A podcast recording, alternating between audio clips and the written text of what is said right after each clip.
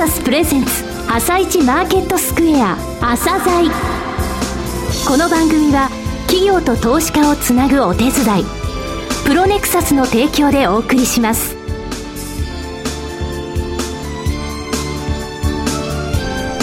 皆さんおはようございます。アシスタントの長野静香です。それでは早速 MCP アセットマネジメント証券チーフストラテジストの井上哲夫さんと番組を進めてまいります。井上さん今日もよろしくお願いしますよろしくお願いしますさて17日のニューヨーク株式市場でダウ工業株30種平均は小幅反落し、前の日に比べ9ドル31セント安の15,875ドル26セントで終了しています。今日から始まった FOMC を見極めたいということで、方向感に乏しい展開でした。また、ナスダック総合指数も反落。5.838ポイント安の4023.680で終了しています。この動きについて井上さんはどうご覧になっていますか？そうですね、FOMC が始まりましたので、ひょっとしたら今回の FOMC で金融緩和縮小が決定されちゃうんじゃないかというあの懸念がありましてですね、はい、えー、まあ、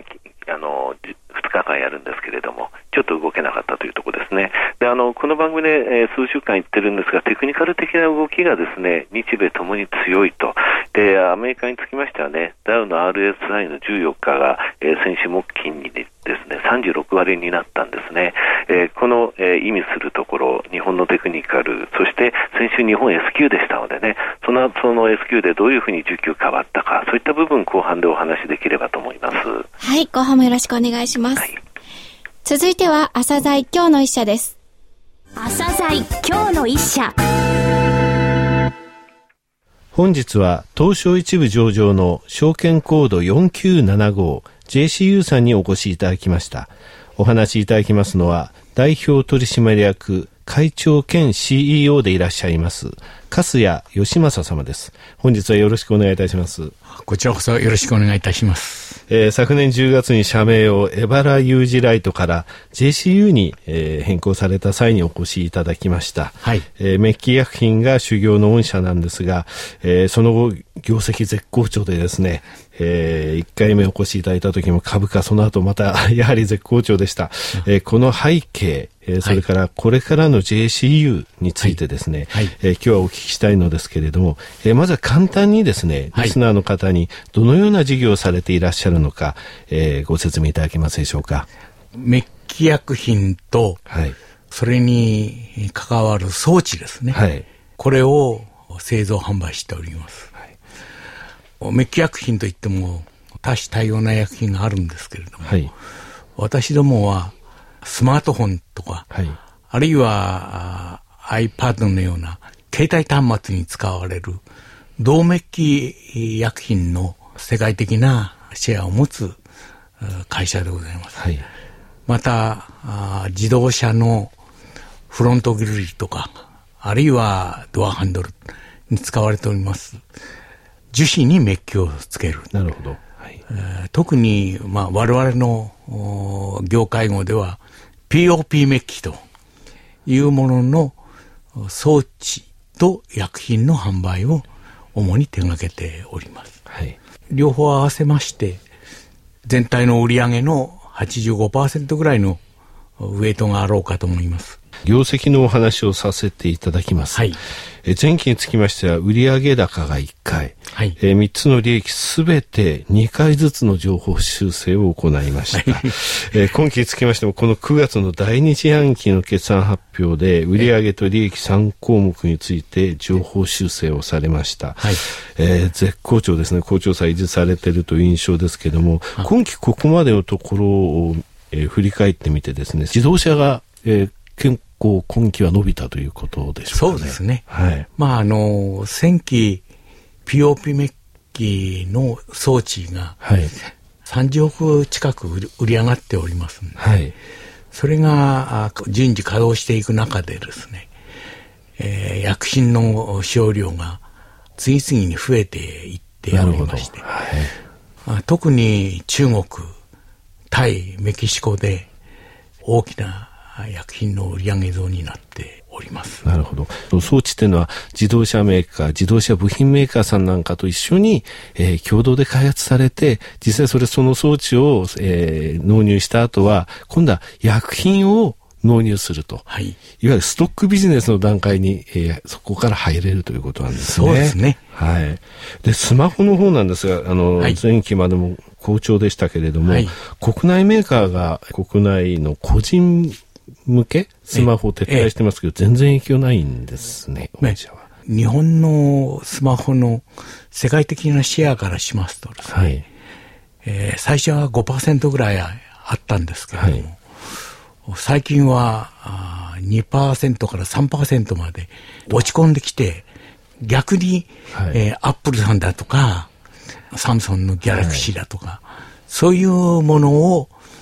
日本の大手のところが売り出して、売り始めてますんでね。この両社には、御社納入されてるわけですね。そうですね。あと中国メーカーも今伸びつつあるんですが、こちらの方にも。中国メーカーのシェアがですね、世界のシェアの約50%になってるんですよ。はい。まあ、世界のスマホの売り上げの大体30%がサムソンさん。はい、アップルが20%、はい、中国のローカルメーカーが50%というですね。そんなにローカルメーカーがもうシェアを伸ばしてる取っておるんですね。はい、ですから、あ私どもはあ中国のローカルメーカーにも動脈薬品を供給しておりますので、世界のシェアが多少中身として変動してもですね、私どもにはそんなに大きな影響はないと。はい海外売上高比率ですけれども、はい、4期ほど前には45%以下だったですね、40%ぐらいですか、はい、えー、それが現在何パーセントぐらいまで？今、65%から70%近くまでいっておると思いますが。ここやっぱり3期4期というのは海外での売上増というものが御社の業績に大きく寄与したということですね。そうですね。はい。はい。自動車メーカーさんの場合はどうなんでしょうか？もう、これはトヨタ、日産、ホンダ、マツダって、あるいは鈴木さんとかも、はい、三菱さんも含めて、全体とのお付き合いということになりましょうかね。国内メーカーさんほぼすべての。ええー、スバルさんも入れてですね。はい。えー、となると海外進出に、えー、そうですね、まあ、自動車メーカーが行く、はい、その後に自動車部品メーカーがついていく。はい、我々はその自動車部品メーカーにまたついていく。ということを続けてやってきましたから、ね、そこに装置を納入して、セット販売で薬品。薬品を入れていくという。ね、はい。はいえー、ここでね、定量的な数字をご紹介させていただきます。はい。えー、イザナミ景気最後の決算期であります2006年度を100としてですね、はい。えー、その7期後である今期の数字を言いますと、えー、売上高なんですが、はい。金融を除く29業種で94。はい、まだ7年前より落ちてるんですね。で、科学全体が106。はい。えー、メッキ薬品の同業5社なんですけれども、はい、77というやっぱり厳しい数字なんですね。はい、えただ、御社165なんですよ。はあ、1.6倍以上に伸びてるんですね。はい、で、経常利益なんですが、同じように、えー、2006年度を100としますと、はい、29業種で88、はい。えー、科学は92、はい。えー、同業5社につきましては30。という状況なんですが、御社238、2.4倍になってるんですね、えー、特に差がついたのはこの4年間なんですが、はい、えー、先ほど言いました海外の売上比率が伸びていった時期です。はい、えー、このあの4年間の海外売上高が伸びたその根っこにあるのはやっぱり私あの MBO のところだと思うんですけれどもね、はい、あれから10年ですけれども、はい、えその頃あの海外進出の部分も、えー、一生懸命されてたというふうに、はい、えー、お話を伺ってますが、ちょっと教えていただけますかね。まああのー、毎月海外の現地法人を一つずつ作っていったような、スピード感ですね。はい、国内でただ MBO やってますので、はい。えー、やらなきゃいけないことたくさんあったと思うんですけれども、はい、はい、上場してその後に IPO をしなきゃならない、はい、IPO をしたら今度は株価がどうなるのか。株主さんに対してどういうメリットがあるのか。そう考えると、海外進出を考えざるを得なかったんですね。並行して並行してやるということで。それまであの、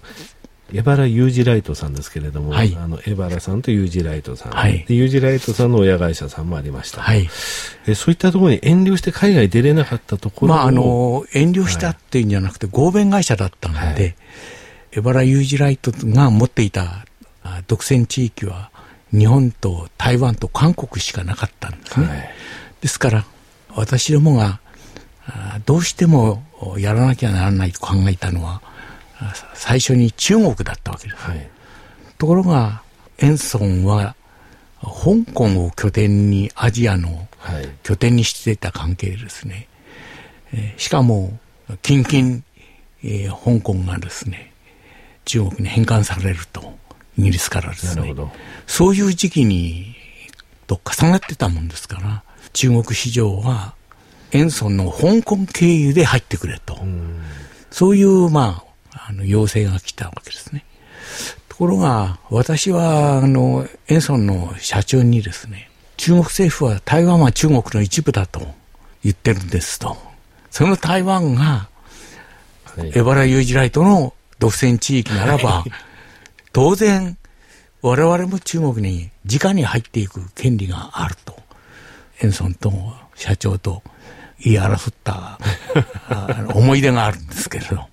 その時のその、えー、すごいスピード感を持って海外へ進められたことが、えー、この業績につながっているということですね。はい、現在、中国には、6拠点があるんですよ。あ、拠点だけでも6。はい。上海、深セン、はい、蘇州、はい、広州ですね。はい、それと、北京と、近々、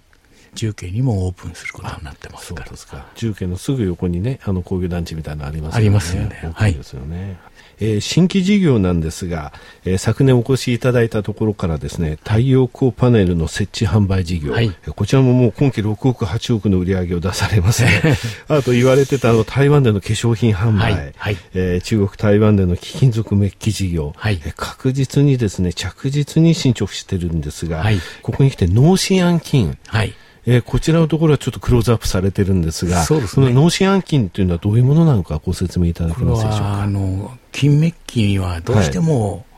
シアンを使わなきゃならんと。有毒のシアン、ね、有毒のシアン。はい。これを使わずに金メッキをしたいと。世界の潮,、はい、潮流がございましてね、えー、私どもその開発に邁進しております。邁進してると。はい。まあ90%方開発は完了しております。はい。世界的にニーズの高いことですね。そうですね。ねはい。はい。えー、最後になりましたが、えー、リスナーに向けて一言お願いできますでしょうか？昨年、基礎に60円の配当、えー、結果として80円の配当をさせていただきました。はい、今年は90円の配当を提案させていただいて、秒から10年の、記念ということで、10円足して100円の配当ということにさせていただきました。私としては、業績が上昇すれば、配当も当然、えー、上げていきたいとい。うふうに考えております。はい、あの株主優待につきましても単元株で5000円分のはい、あのギフト。これを楽しみにしている、はい、投資家の方々が大勢いらっしゃるんで、はい、いいものを提供させていただきたいというふうに思っております。はい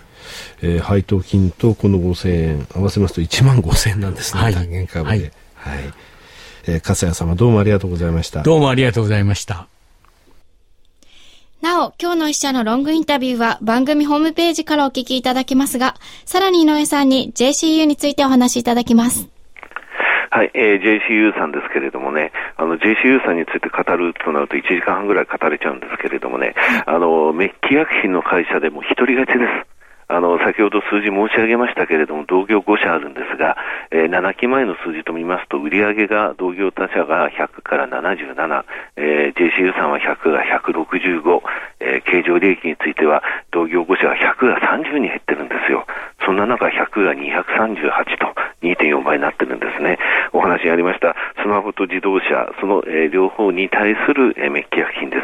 えー、スマホについては海外をがっちり抑えていると、えー、自動車については国内を全社、えー、扱っていると、そして海外進出にも、えー、そのまま参加しているということなんですね。えー、配当のお話もありましたけれども、えー、今期配当、えー、100円ですね。あと5000円単元株で、えー、株主の方にですね、ギフトが、あの、ギフト選べますので、えー、単元株で1万5000円、えー、昨日の、あ大体5000円という株価で見ますと、これ3倍になるんですね。えー、いろいろなところでイールド、えー、見ますと1.5%ぐらいになっていると思いますけれども、えー、きちんとその増配を発表されて、えー、優待についてもそのような状態だというところを考えますと、えー、株主還元率、現在でも5%、あ、3%ある。PR が昨日で12倍ですね。えー、割安感が強い銘柄だというふうに思います。はい、わかりました。ありがとうございました。それでは一旦ここでお知らせです。企業ディスクロージャー IR 実務支援の専門会社プロネクサス上場企業のおよそ6割2200社をクライアントに持つこれはアジア証券印刷の時代から信頼と実績を積み重ねてきたからこそさらにプロネクサスが目指すのは企業と投資家をつなぎ日本の株式市場を活性化させることです。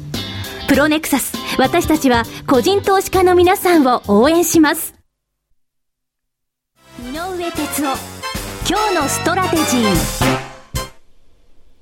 それでは井上さん後半もよろしくお願いします。はい、あのアメリカの方のテクニカルですけれどもね、RSI、私ね、14日を取るのはやっぱりぴったりくるんですね。これを見ますと、ダウはです11月29日から13日間で4勝9敗ですので、先週の木曜日、金曜日に先ほど言いました、34、31ってこの数字が36未満になったんですけれどもね、これ一つのですね、えー、底値レベルにある、えー、ゾーンなんですよ。で、これ今年2回ありまして、えー、10月3日から10月9日の5日間、この時、えー、財政赤字の上限引き上げ前の、えー、底ですね、この時1万4800ドルぐらいまで、えー、落ちたんですが、その後14営業日でドル上がったと。で、もう一つの期間っていうのは8月の14日から9月の4日、15日間あったんですが、この時も1万4800ドルまで落ちて、えー、10営業日で900ドル上がってるんですね。アメリカは、まあ、あの年末を控えて、えー、出来高が薄くなってきます。えー、ただですね、テクニカル的なここは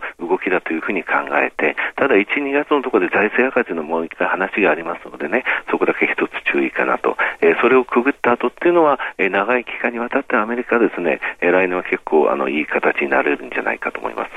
えー、日本につきましても、えー、テクニカル的な、えー、ところですね、11月25日は25日移動平均は6.6%までいってましたので、これがですね、一昨日のところでやっとマイナスになったというレベルです。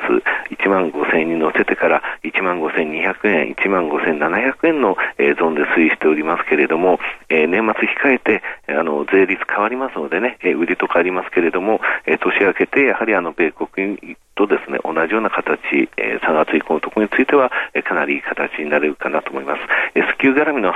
お話は明日の、えー、受給動向を読み解く、えー、午後1時35分のところでお話します。はい、わかりました。井上さんありがとうございました。また来週もよろしくお願いします。この後は東京市場の寄り付きです。朝鮮この番組は企業と投資家をつなぐお手伝いプロネクサスの提供でお送りしました。